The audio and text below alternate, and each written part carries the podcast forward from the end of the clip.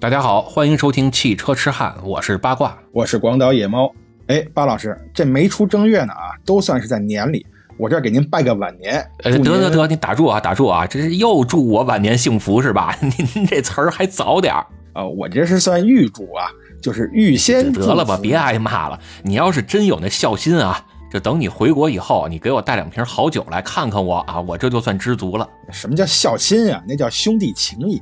不过啊，这年前啊，我们家老爷子还真收到了几瓶好酒，还有几条好烟。我跟你说吧，那都是特供，特供的，就就是摆在供桌上是吧？旁边还有个什么瓜果梨桃，然后还得上点香什么的。嗨，那像话吗？我说的是内部特供烟、特供酒啊。我知道，知道，就是这白色的包装是吧？上边还有红色的，写着俩字叫特供。哎，这可是好东西啊。这一般人可接触不到啊！您家这老爷子那道行不浅呀，这是海里有人吧？嗨，倒也没那么夸张啊，就是他几个老朋友给他拿了点特供的烟酒啊。哎，那天他那些朋友来的时候可热闹了啊，这锣鼓喧天，是鞭炮齐鸣啊！你瞅那架势，不是？您等会儿吧，等会儿吧，这不北京已经禁放烟花爆竹了吗？啊，是，人家是赶着冬奥会开幕那天来的。好嘛，真会挑时候啊！对呀，就是为了凑这股热闹劲儿嘛。就说呀，人家不光拿了很多这个特供烟和特供酒，我跟你说，就人开那车哈，那都是特供车，那都倍儿有牌面。你你打住吧啊！你要说这什么特供烟、特供酒那还行，这特供车这可不老长脸的。我我跟你好好说说这特供车吧。其实咱们一般经常说这特供车啊，有三种。这第一种啊，就叫国外有这个车，到了国内呢，他把这配置给你改了。第二种啊。就是国外的车到国内，人家给你做了个拉皮儿手术。这第三种呢更厉害了，就压根儿啊，国外人就没有这个车哟。这特供车还有这么多学问，这么多说的。哎，咱一个一个来说吧。首先就说这第一种啊，就这国外人家确实有这么个车，到国内呢，人家把这配置啊给你改了。比如你就说我这 B R Z 吧，是吧？这 B R Z 人家在日本那可是有大屏幕的呀，是吧？这上边还有个什么 Car Play 五的。是吧？这都挺好的配置啊，到国内怎么就没了呢？这都已经是两千一几年的车了，然后车里边那个本来是大屏幕的地儿，人家还给你装一个上世纪九十年代的那个卡罗拉的那个什么 CD 机啊，还绿色的机头。它它本身这仪表盘是红的，然后这机头是绿的，这红配绿，你说这叫什么？这叫前卫，这叫撞色，懂不懂啊？另外，你不是那么多好 CD 呢吗？是吧？人家可能也是怕你开车的时候闷的慌。是吧？让你给你一 CD 机呢，你听听你原来那好 CD，省着糟践。对对对对啊！给你一张过去的 CD，哎，还真没跑调，这我还真听出来了。不容易，不容易，是吧？不容易，不容易。不过有这 CD 啊，也没什么用。反正我开车呀，我也不听歌，我也不听什么交通广播之类的，我就一心一意的开车。不过你要说这个备胎，这可就得好好说说这事儿了。备胎这个东西，呃，它改配置还能把备胎给改没了吗？不是说必须得有备胎吗？这个车上，它要真是让它没备胎呀，倒也说得过去。你就像 B R Z 这车吧，是吧？它甭管是在日本还是在美国呀，就这些汽车发达国家啊，人家那个备胎呀就两种，要不然呢就是压根儿就没有备胎，给你这个配的是这叫补胎剂啊，就连充气儿带补胎全搞定了。要不然呢，人家就给你配一个小尺寸的备胎，因为这 B R Z 这车呀，它后备箱的空间实在是太小了。你要是放一个全尺寸备胎呢，它装不进去，所以人家就给它配了一个小尺寸备胎。这样你把备胎放进去之后啊，这后备箱的底部啊，完全是齐平的。那这么说还挺好啊，您就原样给搬过来不完了吗？还省事。哎，不行啊！你要是不给备胎，或者哪怕你给小备胎，这你搁国内这叫丧良心呀！你哪能这么干呢？本来你就是这不招待见的日系品牌，是吧？你到国内你还办着没良心的事儿，那哪成啊？你还卖得动卖不动了？所以啊。到了国内之后，人家就把这个备胎呀给换成了全尺寸备胎。哎，你这换成全尺寸备胎，表面上看是有良心了，是吧？但是这后备箱啊，它老鼓出那么一块来，就跟谁家这客厅里边弄了个坟包似的。啊，能想象。不过这个嘛，倒是也好啊。你比如说，你要往后备箱里放点什么东西啊，是吧？你怕它这个前后左右开车的时候它移动啊，你给它用这个备胎啊 鼓出来这块给挡着点这倒也实用。我说他要真能鼓出来的多也行，他就鼓出来那么三五厘米，你说你能干什么？好，等我回国之后，我得看看你这车，得好好瞻仰瞻仰你那个坟包是怎么回事儿。是你，你过来把你那特供烟、特供酒拿过来，跟这摆上吧。哎，好嘞，对对，最好再摆个照片啊，戴着面具什么的。对对对啊，行，就把你那头像给你弄成黑白的，不用黑白的，现在流行彩色的了。那这个国外的车国内拉皮儿是怎么回事啊？哎，这可厉害了啊！咱说说这个叫拉皮儿车。哎，比如有这么一款车啊，就先不说这是什么车啊，您光听这名字，这可就够老长的，叫奇瑞捷豹路虎揽胜极光 L。好嘛，你那合着是个上联啊，我我这还能给你对个下联啊，什么红丸子、白丸子、南煎丸子、四喜丸子。您您这是丸子来开会来了？没那么多丸子啊，人这名字呀，其实就是这款车的品牌跟车系。前面的啊我都懂，那最后那 L 是个什么意思？哎，这重点可就来了啊，这 L 啊就是加长版。你看现在这满大街啊，什么三二零 Li、奥迪 A 六 L。这奔驰也有啊，人家 C 二六零 L，就好像这车要是不加长啊，他就不好意思叫个车。可是人家在自个儿家里呢，比如你看，咱说这都是德系车，这 BBA 是吧？这德系车，人家在德国本身呀，可没有这车型。不总有那么句话吗？说这日系车呀，把最好的都留给日本自己了，二等的呢，人家卖给欧美，这最差的呀，都卖在中国。你看人这德国不也一样吗？这关键是啊，不是人家不把那好东西给你，是给了你你不要啊。人家把好好的车拿过来了，你非得给人做个这加长，弄个这拉皮儿手术，这你才要，是吧？你你这不是上赶着上人家门口收垃圾去吗？人家德国人还挺为难的，说我这手里压根就没有加长的呀，我还得专门给你生产点来，然后你就乐呵呵的开走了。这个有点没道理啊！就你说这德国人这玩意儿是吧？人高马大的，开个加长的也就算了，咱们这个身材开个加长的，这玩意儿也不见得合适吧？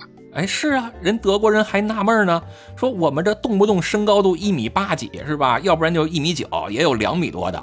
说我们这身高坐到后排里都没事儿，你们这中国人怎么坐后排还嫌小呢？你你这跟车里踩高跷呢是吗？但是咱也不能说人宝马不地道是吧？宝马这也是被人打的啊，就实在是无还手之力了。你看这大众。啊，这个奥迪一进到咱们国内，从 A 六开始就先玩加长。那这宝马同级别的，你像什么五系，还有奔驰这个什么 C 呀，什么这个 E 呀，它不加长，它就卖不出去啊。一开始人家宝马还挺坚持自我的，说我们是运动品牌，我们要主打操控，坚决不做这加长的事儿。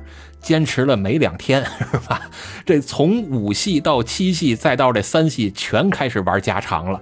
然后这奔驰呢，也是这个什么 C 级啊、E 级呀，包括现在这个 A 级，是吧？这个 A 三五都得给你玩个 L，不加长你这车就没法卖呀。嗨，要不说呢，咱们中国现在啊，这个生活水平是提高了。你看，在咱们中国啊，不光人长个儿，这汽车它也长个儿啊。确实是。哎，这加长，你你表面上看这是一挺好的事儿吧？这空间大了呀！啊，对呀，这是好事儿啊！你甭管是不是适合咱这个身材，你最起码空间大了，就不跟您那车似的，是吧？狗男女的配置。对对对啊，我那车你算是记住了。哎，但是你说这车要真的是把它给拉长了吧？你想没想过这个重量问题呀？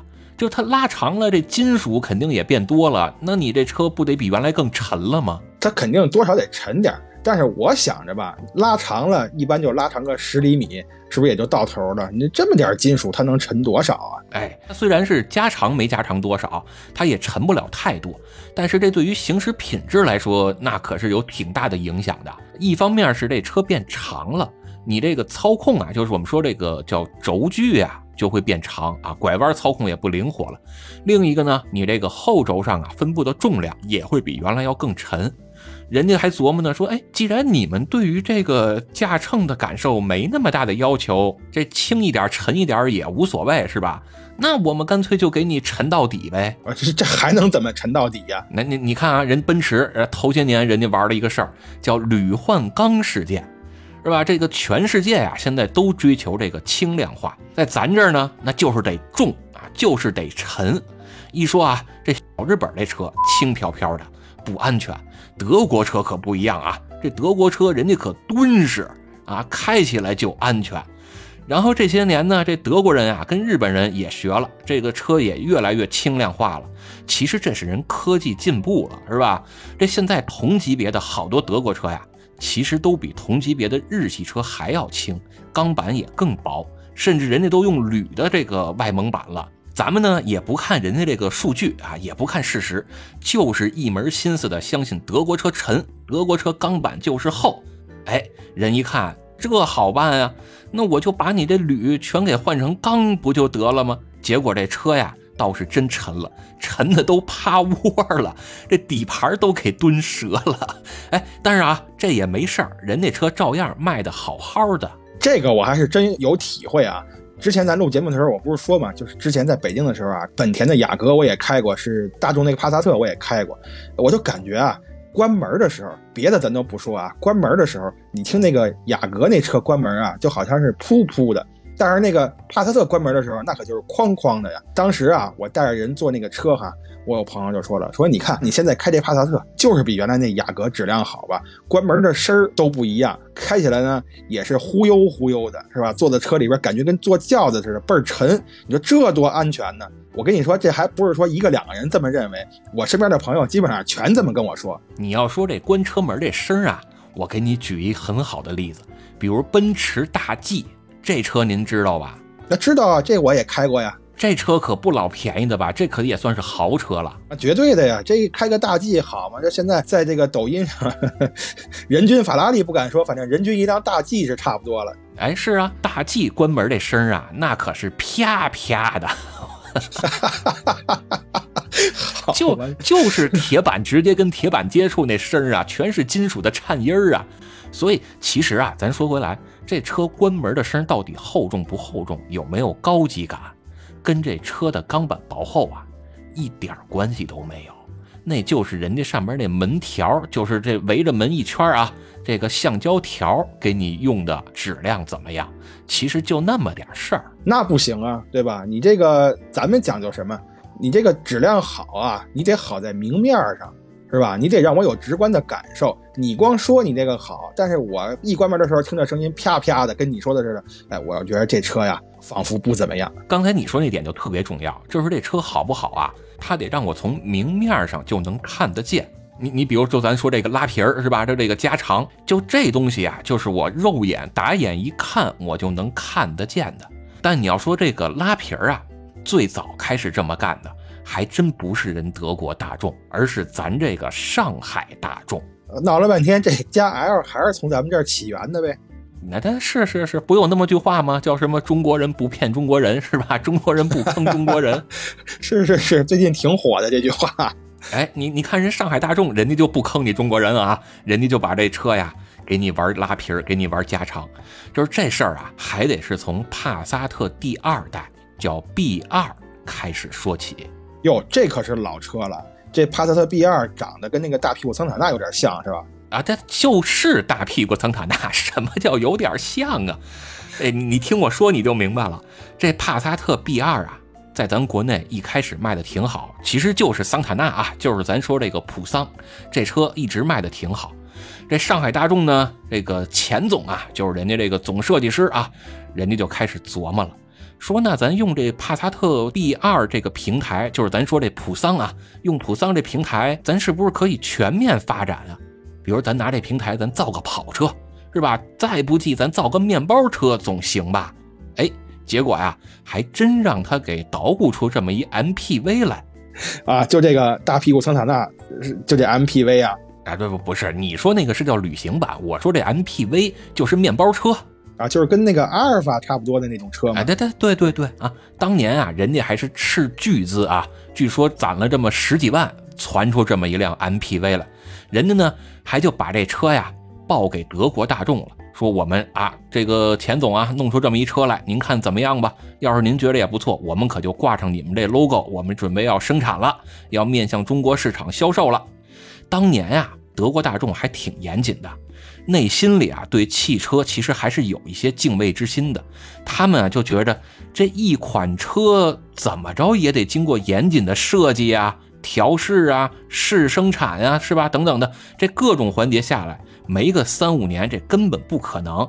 你说你就这么贸然的就弄个 MPV 出来，这这不跟小孩过家家似的吗？这哪成啊？是吧？而且你还想挂我们大众的标志，你这不给我们抹黑吗？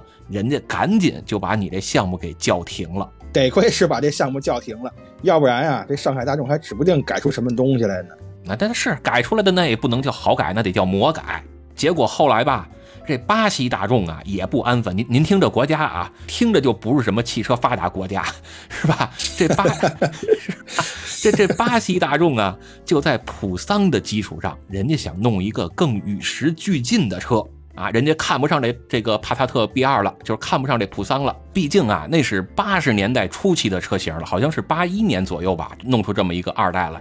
人家巴西还在这儿用这二代的，这已经到了九十年代了，十多年过去了，这巴西也受不了啊，说我们别老用这老破旧了，是吧？而且人家德国本土啊，已经从第二代的帕萨特升级为第三代了，叫 B 三了。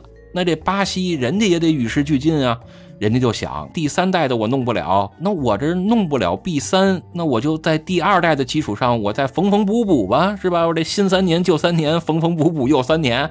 哎，咱们呢也是想啊，弄一个能跟得上时代的车。当时就跟人家大众啊，跟人家德国大众就合计了，一开始啊。人德国大众还真答应了啊！这德国大众还答应了，那后来怎么着了？一开始人家是答应了呀，人家心想你这泱泱大国是吧？你你还多少得有点的造汽车的能力啊，我就姑且信任你一回呗。结果呀，没两天，人家过来一看，好，真叫烂泥扶不上墙。人人家就说呀，你也别瞎折腾了，你不行啊，你就把人家巴西那个 折腾完的那个你拿过来吧，是吧？哎，实在没法说。然后呢，咱们啊就把人家巴西版的这新桑塔纳啊，就在这 B 二啊这个老普桑的基础上，人家拾掇拾掇啊，缝缝补补出来这新桑塔纳就给拿过来了。但是你光拿过来不成啊，是吧？咱们也得体现咱自个儿有这个叫改革创新的能力啊。咱就硬生生的呀，又把这款车给加长了一百多毫米，那就将近十一厘米啊。然后啊，这车。就是大家耳熟能详的桑塔纳两千。哎呦呵，感情桑塔纳两千是这么来的呀？就原来我爸有一同事啊，这个家里也是趁点啊，就说换个车吧。原来开的就是这个普桑啊，对这个桑塔纳这个品牌啊是情有独钟啊。出了之后呢，人家是第一时间就买了一辆桑塔纳两千，开着上我们家就显摆去了。我们家不是住那个南二环吗？非得拉着我们呀去这个东四环吃饭，我们一家人坐进去了。你别说，我爸还特喜欢这车啊，说哎，这车坐着这空间是真大啊，坐着是真爽啊，而且呢，你看这个设计啊，跟原来那个普桑比呀，那又现代化多了，哎，这是好车，是高级车。当时还跟我说呢，说儿子，将来你买这么一车就行了，哎，我就知足了。好，好，但后排空间能不大吗？是吧？硬生生的又多了十厘米啊，就是当时这十厘米其实还是挺有意思的。就是人德国人就说你这十厘米，你可不能轻易的就往上加呀，你得测一下这个车，呃，什么这个叫最小转向半径啊，是吧？然后这个车的这个后避震啊、后弹簧啊，能承受不能承受这个多出来的重量，您都得考虑考虑，是吧？到咱这儿啊，没那个，我跟你说吧，就把这车呀从这后排这 C 柱这儿一切。然后往里边焊上点东西一填补，这这车就出来了。好，哎呀，这么回事我以为是什么呀？刚才你不是说了一个铝改钢吗？我以为说那这个怕不结实没事啊，把这钢板加厚点不完了吗？这钢板加厚啊，这也有事儿，你知道吧？以后有机会我再跟你说说吧。这大众啊是怎么在国内给你这钢板上再焊一块新钢板的？好嘛，你这是造车呢，是造坦克呢？这就打补丁吗？是吧？这还没完啊，咱就说这上海大众是吧？上海大众弄出来这个魔改的新桑塔纳两千，这了不地啊！这个叫功高至伟啊，人家也就不服输是吧？我心想，我光弄个桑塔纳两千，这显不出我本事来呀！我呀，还跟咱这巴西哥们商量商量，他们那儿还有个小车。叫高尔，哎，可没夫啊，不是高尔夫，就是高尔。我把这高尔也弄过来吧。咱这桑塔纳两千，咱能卖给这白领阶层；这高尔，咱能卖给工薪阶层啊。哎，人家又从巴西呀把这高尔给拿过来了。好嘛，感情这桑塔纳两千呀，这高尔啊，全是从巴西弄来的。我一直以为啊，这是人德国人生产出来的车呢，跟德国又没什么关系。这高尔啊，也是人家巴西大众自己设计研发生产的。好吧，那这么说巴西也还行啊，是吧？你甭你甭看听人家名儿像不像这个汽车强国，是吧？你最起码人弄出两款东西来，反正咱们都照单全收了，可不是吗？咱这还当个香饽饽呢。那会儿这高尔在国内卖也不便宜呢，有俩版嘛，是吧？一个是四个门的啊，就是算上后备箱是五门，还有一个呢是俩门，算上后备箱是三个门。这就叫高尔旋风啊！当时一红一蓝这俩配色，那是时尚的代表啊！当时这车也得卖个十万块钱呢！啊，那这个车反正当时一般家庭可能也是销售不起呀。那差不多就已经是零三年、零四年那会儿的事儿了。啊，零三年、零四年那会儿，我对车的概念还停留在夏利上呢。你还记着我跟你说，我那哥们儿天天开着夏利陪我们去网吧那事儿吗？啊，咱咱咱不说夏利了啊，咱接着说这个大众，这上海大众啊，我跟你说可厉害了，了不得，那在我心中那是头把交椅。我跟你说啊，咱之前不还聊过一次这辣馒头吗？你还有印象吧？有印象啊，不是上期还是上上期说这么一个辣馒头吗？就这个辣馒头啊，就是这零度，不是号称是叫什么奢侈宽体轿跑吗？是吧？这个反正他那车呀，确实挺宽啊。这个比当年的同款的这个福克斯啊，能宽出一点几厘米呢。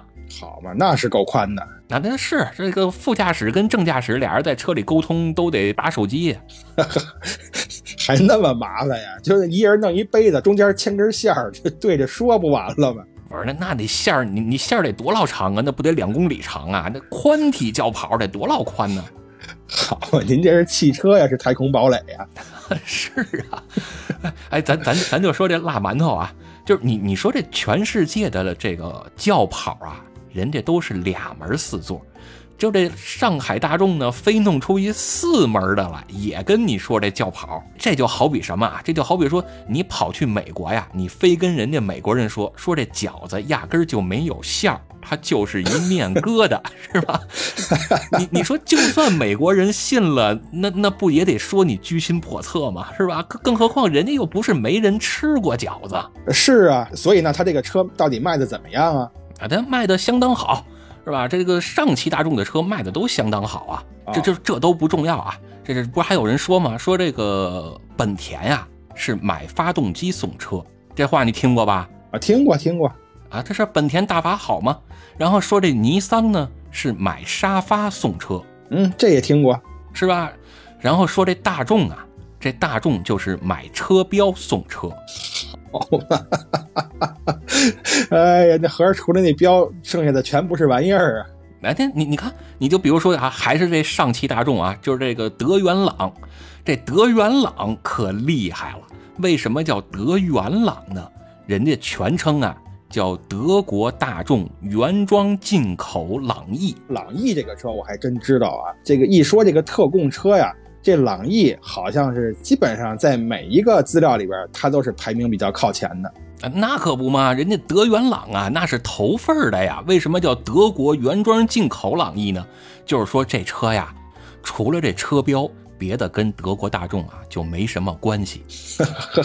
好嘛，但是这朗逸这个车我。印象中好像是算是比较成功的一个车吧，卖的也好啊，就是常年是稳居销售榜的这个前列呀。但是它肯定卖得好，为什么呢？因为这车呀符合国人的几个审美。第一，这车长得很圆润；第二呢，这个车呀有独立的后备箱；第三，就是这车卖的足够便宜。这最主要的就是人家这车呀挂了一德国品牌的标。啊，就是那个大众啊！哎，你你不信啊？你就说这个朗逸，如果要是挂一日本品牌的标，那肯定没人买。那肯定的。就这个车哈，我曾经见过这个车嘛。就这个车一开过来呀，这最显眼的就是这个车前面顶着这个大众的这个标。我就当时想啊，如果把它换成那个牛头啊，或者把它换成那个 H 啊。或者把它换成一个圈，中间一个横盖，写个尼桑啊，哎，这个车好像这个档次就下来好多呀。就跟档次就不沾边了啊！跟那那车要是提档次这俩字儿啊，都是对档次这俩字儿的侮辱。是你开着这车出小区门都不好意思跟人打招呼啊，你都不好意思回小区，您还敢从小区开出去？不是，咱就说啊，就是为什么说这个德元朗这车呀能卖的那么便宜呢？其实是有它的道理的，就是这车呀用的是 PQ 三四的平台。就这 PQ 三四是什么东西呢？你看啊，现在大众啊，动不动就说我们这个是 MQB 平台。这个 MQB 平台啊，其实指的就是大众它所有的车啊，也甭管你是大的车、小的车啊，是高的、矮的、胖的、瘦的，都可以用这一个平台啊，去给它用模块化的方式生产出来。但是在早年间呢，大众还没有这么成熟的技术，它只能做到啊，说某一个车系的车。比如说啊，我们所有的 A 级车都用一个平台，所有的 B 级车都用一个平台。就比如说这 PQ 三四，这个三呢，指的就是 A 级车。你像什么高尔夫、宝来啊，这个都是 PQ 三四这个三。然后这个四呢，指的呀就是这个系列的第四代。所以咱这边说的宝来，其实就是第四代的捷达。用的就是 PQ 三四，还有我之前那高尔夫，不是四代高尔夫吗？那你看啊，就是 A 级车第四代，哎，这就是 PQ 三四平台。所以你看这 PQ 三四这么一解释，你就能明白了吧？但是咱要追根溯源啊，这 PQ 三四在国内最早出的车，一个就是宝来，一个就是四代高尔夫，这在国内已经是两千零二年最早上市的了。但是这车呀。人家在德国那边可没这么晚，人家那可是九几年研发，最早在九七年就上市了，香港都回来了，然后您这车又过了好多年才在国内卖，然后到朗逸呢，那已经是零八年左右的时候了，所以您这车已经是十几年前的这东西了，是吧？您这还跟这儿卖呢，这您不觉着不老合适的吗？就拿这这么老掉牙的东西啊，这个拉个皮儿、扣个壳就愣装大尾巴狼是吧？这老掉牙的技术、老掉牙的平台，咱就抛开这性能、这操控，这咱都不提啊。您就说它这安全架构，这也过时了呀。你这涉及到安全问题，可不能马虎。你说你要想改良，没问题是吧？那咱就往好了改。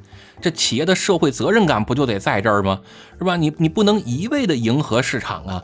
这老百姓啊。你说开车啊，万一人家要是就喜欢在开车的时候喝个酒，那你是不是为了迎合市场，你还得在方向盘旁边给人备上下酒菜啊，是吧？还得有个语音助理跟着陪着司机玩划拳，这就不像话了啊！这开车不能喝酒，这喝酒影响司机的判断跟处理能力啊，主要这也违法呀。这个你要说这影响司机的判断跟处理能力，那你说现在流行的这大屏幕。是吧？还有这氛围灯，包括这音响，是吧？这动次大次，动次大次，这音响，这不影响司机的驾驶跟判断能力吗？你说啊，咱前边眼瞅着是一红绿灯，您这还得撇着头，斜着眼跟那调空调，要不然呢，说这下雨天啊，本来视线就不好，您还得转过头来跟这大屏幕这调这雨刷这速度，再打开这外循环，免得起雾。这时候吧，万一啊，左边来一这么一个车冲您就过来了。人家还提醒你呢，人家大灯一晃，你心想好，哎，我这车这氛围灯是真不错，是吧？下一秒就崩灯舱了，好嘛，这可够要命的啊！你说都说这中国人不骗中国人，这不光是骗，这还是坑中国人呀。那这国外他有没有特供车呀？那有啊！你看刚才咱不就说这巴西了吗？是吧？就说这普桑的时候，不就提到巴西了吗？哎，说这普桑啊，其实就是人帕萨特啊。这个在正经德国，人家那是叫第二代的帕萨特。但是说到这帕萨特吧，在咱们这儿啊，有这么两个车，一个呢叫帕萨特，一个叫迈腾。不是我，我是说国外有没有？你这怎么又说回国内了？哎，对对，你听着就知道了。就咱就说这帕萨特是怎么回事啊？就这帕萨特呀，跟德国的那帕萨特那就是个远房亲戚。就咱这帕萨特，其实啊是人家北美版的帕萨特，就是美国人啊，人家也好玩的魔改，也好玩的特供车，人家呢就把这个德国的帕萨特呀拿过去之后，在人家基础上改了又改，是调了又调，弄出这么一个叫北美版的帕萨特。然后咱们呢？可就发挥了咱这个一向是不要正品的这个叫一贯的优良传统啊，就远渡重洋啊，到人家美国把这北美版的帕萨特就拿过来了。那人家德国那正经帕萨特要再过来怎么办呢？哎，咱也有招，咱就不叫帕萨特了，咱给人起一名叫迈腾。但其实啊，这迈腾早年间是人家帕萨特在北美用的名字，而这帕萨特呢，在咱们这儿啊，最早就叫桑塔纳。这这里边怎么听着这么乱呢？啊，我给你一总结就不乱了啊，就是咱们的迈腾啊。就是德国的帕萨特用了美国的名字，然后美国的帕萨特呢，在德国本土就没这车，在咱们这儿卖的风生水起，就是因为它叫帕萨特。但是咱们的帕萨特最早就叫桑塔纳。好嘛，您这是个绕口令儿。不过你要说这特供车呀，这不光是德系跟日系，这美系也是重灾区。就比如啊，大家都知道这个叫 GL 八是吧？这个叫什么陆尊呢？GL 八，您听这名起的。再比如啊，这别克还有一个叫昂科威啊，是这 GL 八我知道，我还开过呢。这昂科威是个什么车呀？哎，这昂科威可厉害了，这车啊，真给咱中国人长脸了。哎，好，那您说说这车。是啊，你听我跟你说啊，就是这车呀，你别看它挂一别克的标，但是这车呀，压根儿跟人家美国别克就没什么关系。是咱中国自己设计、自己研发，也是在中国生产的啊！就这么说吧，除了车标，这车呀就跟别克没关系了。结果呢？哎，这车在国内卖的还挺好，人美国别克也挺聪明，人就玩了这么一手叫回手掏，是吧？就把这车呀，就从咱中国就倒腾到美国卖去了，上美国挣人美国人钱去了。哎，你看这个走位走的可不赖啊，回手掏完一个走位，跑美国赚外汇去了。所以说，你看这特供车，它也不一定都是破烂不堪的嘛，是吧？它绝对不能买也不是，这不也有优秀的代表吗？其实有一些特供车呀。真的还不错啊，比如就说这个捷德，哎，这个捷德我还真知道啊，我这没白在日本待这么长时间。虽虽然说这个捷德在日本好像也找不着，这个捷德是本田的呀。他说是啊，专门针对这个中国的八零后啊，您听这个八零后啊，就是针对咱们开发的这么一款紧凑型 MPV 车型啊，就说这个八零后啊，也基本上都成家了，是吧？上有老下有小的，那你一般的这个卧车呀。你可能满足不了这个一般的家庭需求了。你像这个咱巴老师这个 狗男女这个车就更没戏了。所以呢，就开发出了这么一款车啊。当时说这个车怎么样呢？年轻时尚，这个外观的设计感特别好，而且呢还有这个五座的跟六座这两种车型啊。你这一家老小对吧？那时候也没说要二孩要三孩的，就独生子嘛。一家老小呢坐这一个车出行就完全够用了。而且呢，当时它那个发动机我记得一点八升的嘛，是吧？排量一点八，一般家庭来说动力也够用了。谁没事老开着它带着一家老小去漂移去、跑赛道去也没有。所以呢，就是这个捷德好像是真的在当年也算是不错的一款车。哎，这捷德这车呀，我还真是特别喜欢啊。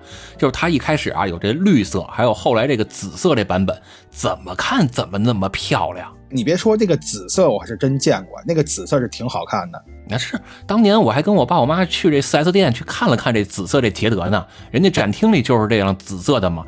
坐上这之后啊，爱不释手，我都不想下来了。尤其是它那第二排啊，这座椅也确实挺舒服，而且呢，往后一躺啊，抬头这么一看，顶上这全景天窗，那你晚上你你还要什么这个叫星空顶啊，是吧？你你开车出去郊游，那那是真的星空顶啊。好嘛，那这雾霾怎么办？你赶上雾霾天你不是狗屁都看不见？是，倒也是。不过这车呀，在国内卖的也不老好的。这这车吧，确实有一些问题，比如说什么发动机呀，啊，各种各样的问题吧。就这其实也就说回来了，咱们国家自己的汽车研发能力啊，还是略微的有那么一丢丢的薄弱。但是比人家巴西可强多了啊！这这这，咱实话实说，还比人巴西强多了呢。那当年干嘛从人那儿把那个把那个帕萨特给弄过来呀？啊，那那那不是当年吗？你要再往早了说，那咱还有轩辕车呢，是吧？人家国外连这都没有呢。啊，是是是，咱之前聊那指南车是吧？那都是咱们的发明啊。你看，那对，没错。所以咱这个自己造车呀，就是可厉害了。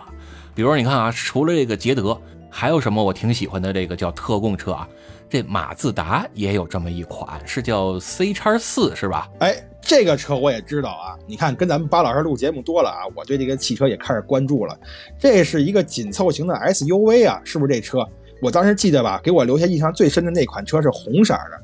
就是我本身啊，就挺喜欢跑车的，当然现在不喜欢了啊。年轻的时候喜欢，我就对这个红色的跑车呀，就特别是情有独钟。后来呢，这跑车咱也买不起呀，是吧？那就对这个红色的车情有独钟吧。咱退而求其次，我就总觉着吧，这个车要是红的，就跟那个赤兔马似的，你开着它、坐着它呀，都倍儿有面子。不是不是，主要您是心里有一颗法拉利的梦，是吧？这个叫费拉里啊。哎，你别说这个车的设计啊，还真是不错啊！听说当年这都是马自达最新的设计啊，就连这个马自达这个车。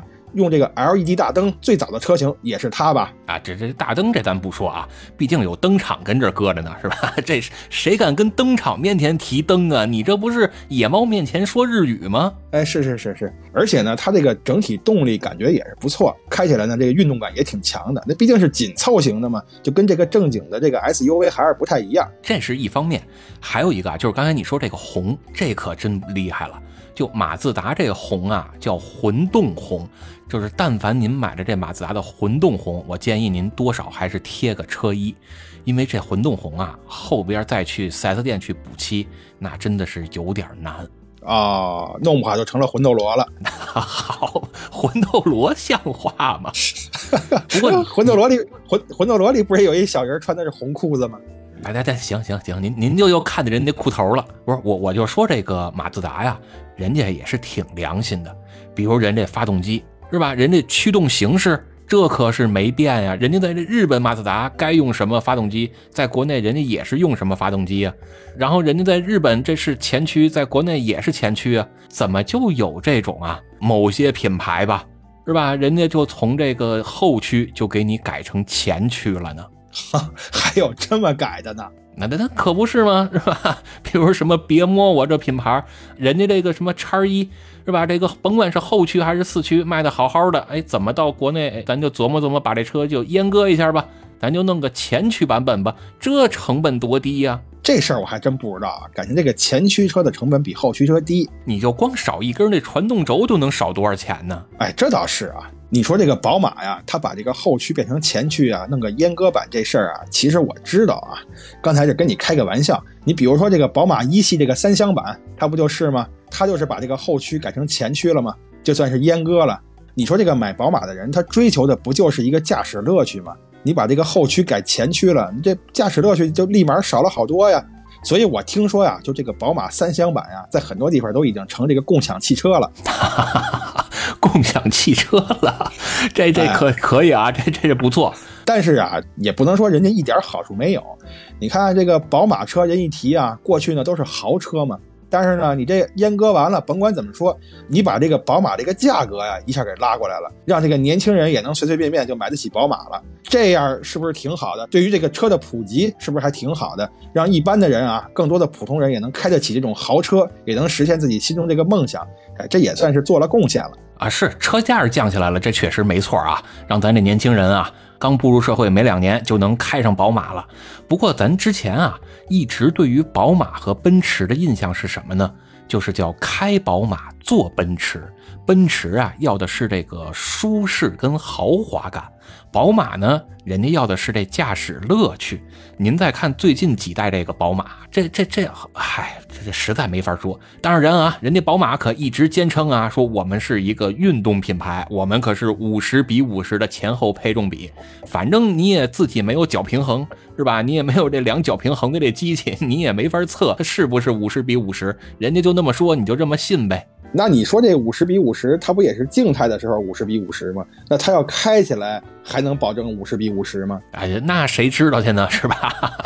那就跟人家卖车的就没关系了，反正人也没说我这车开起来是五十比五十啊。好，你这不就是坑人吗？哎，对对，咱不能说人坑人是吧？人家就是在宣传上啊，采用了不同的这个叫市场词汇。行行行，好好好，这个宣发部门啊，咱们得向他们学习，要不然你这个汽车痴汉什么时候能火呀？哎，但你要说这宣发呀，我跟你说啊，这世界上有这么一个品牌，人家这个市场部门啊，人家这个宣发呀，那玩的可是贼溜，这奔驰、宝马跟人家都没法比啊。什么品牌啊？啊，这就是别克吗？是吧？那个之前那谁说过这么一句话吗？你这是别克，你别我干嘛呀？好嘛，对你说这个别克，我又想起一款车来啊，有一个叫这个别克英朗这个车，我不知道你听说过没有？啊，知道知道，这车那耳熟能详啊，是吧？其实别克啊，这个品牌是挺有意思的。你说它是不是特供车呢？这咱还真不好说。为什么这么说呢？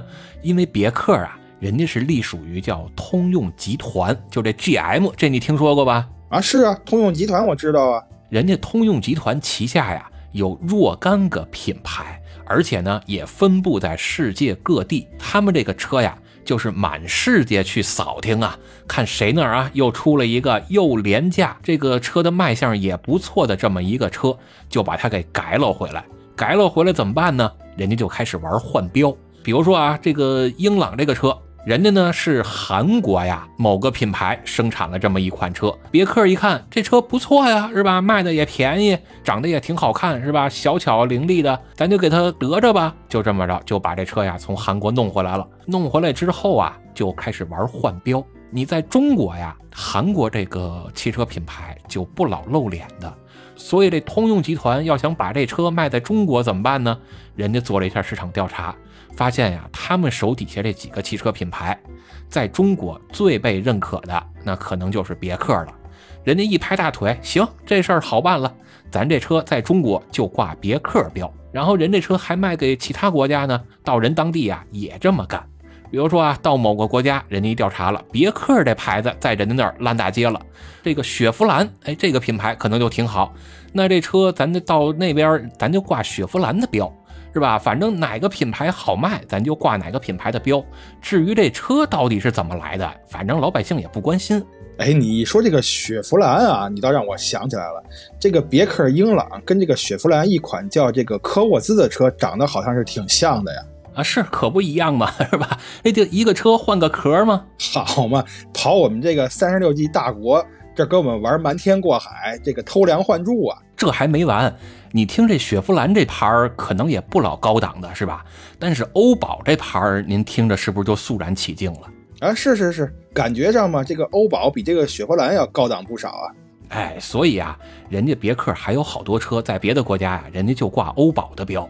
好嘛，你这么一说啊，这以后买车之前我是得先找你问问，这玩意儿这个坑太多呀。这这 这，我觉得我这智商都不够用的，是吧？所以以后多听咱这节目啊，您就长知识去吧。不过咱说回来啊，这个特供车呀，也不是完全不能买。就是这特供车，它为什么要出这特供呢？一方面啊，是要解决这水土不服问题。比如咱还说啊，就当年这四代高尔夫，在国内啊用的这就叫烂路底盘版，人家德国呢那是好路底盘。到咱们这儿，人家还特意把这底盘啊给你重新调校了，变得是又软，然后又高，开起来就忽忽悠悠的。这倒是符合刚才我开帕萨特那感觉嘛，就忽忽悠悠的嘛。哎，是，人家也有话说呀。人说你们中国这路况这条件没我们德国好啊，我们德国这都能有不限速高速是吧？你那能行吗？你那还那么多烂泥巴路呢是吧？坑坑洼洼的，所以我没法把我这特别好的这个底盘调调啊给你，我只能给你们一个烂路底盘版。那这其实这也可以算特供版啊。但是这种特供，我觉得倒是也有道理，也是符合咱们这个国情嘛，是吧？这能解决一些水土不服的问题。咱们这个买车的人开起来之后啊，可能说这个车的使用寿命各方面也会更长一点。所以说吧，这特供车呀，能不能买，还是得看您的具体需求。比如啊，我要是就特别喜欢宝马这牌子的话，而且我们家啊，要是都是身高一米九几啊，这人高马大，那就买这宝马这五三零 Li 吧。你要不买这加长的，它你也坐不进去啊！进去之后你磕脑袋呀！而且人家标轴版啊，虽然有更好的驾控体验，但是你在咱这儿也没用。咱这早晚高峰，这这这平均车速也就十公里每小时吧？您说您要那么好这驾控体验，这好操控有什么用是吧？你也感觉不出来呀。是，刚才我就想说了嘛，你说这个加长版它拐弯是吧？这个转向半径大，那咱们这个马路又宽，平均车速又低，你要那么小的转弯半径干什么使啊？不过呀，咱话又说回来，你要是想要这个原汁原味的驾驶感受吧，那可能还是得买这标轴版本。比如你看啊，就是这些特别追求驾驶操控啊，就是这方面的车，你你比如就咱说这个 B R Z 吧，或者这个丰田这八六是吧？你你可没听说它将来要给中国市场专门出一个叫 B R Z L 的车吧？你说他哪天要真出这么一个，咱咱这是该哭还是该笑啊？或者你说这法拉利，这法拉利他也没说出个 MPV 版吧，弄个面包车。是这 MPV 版法拉利倒是没有啊，但是这兰博基尼跟保时捷可都有 SUV 了。现在我听说那个玛莎拉蒂都有 SUV 了。哎，但是这个呀，其实就好有一比，就是这肯德基呀，它出了炸酱面。这是不是妈妈的味道啊？咱先不说，它就不是那么个玩意儿啊！这肯德基这炸酱面，我回国我还真得尝尝去。我跟你说啊，人家做的好着呢，现捞的锅条，人家还油酱分离。但是啊，就有那么一点可惜啊，怎么呢？他不给你蒜吃，你知道吧？嗨，那不废话吗？人家那地方讲究的那得是喝咖啡，让你吃蒜呢，像话吗？啊，对对对对啊！所以啊，我我觉得我还是算了吧，我就别去给人添乱了。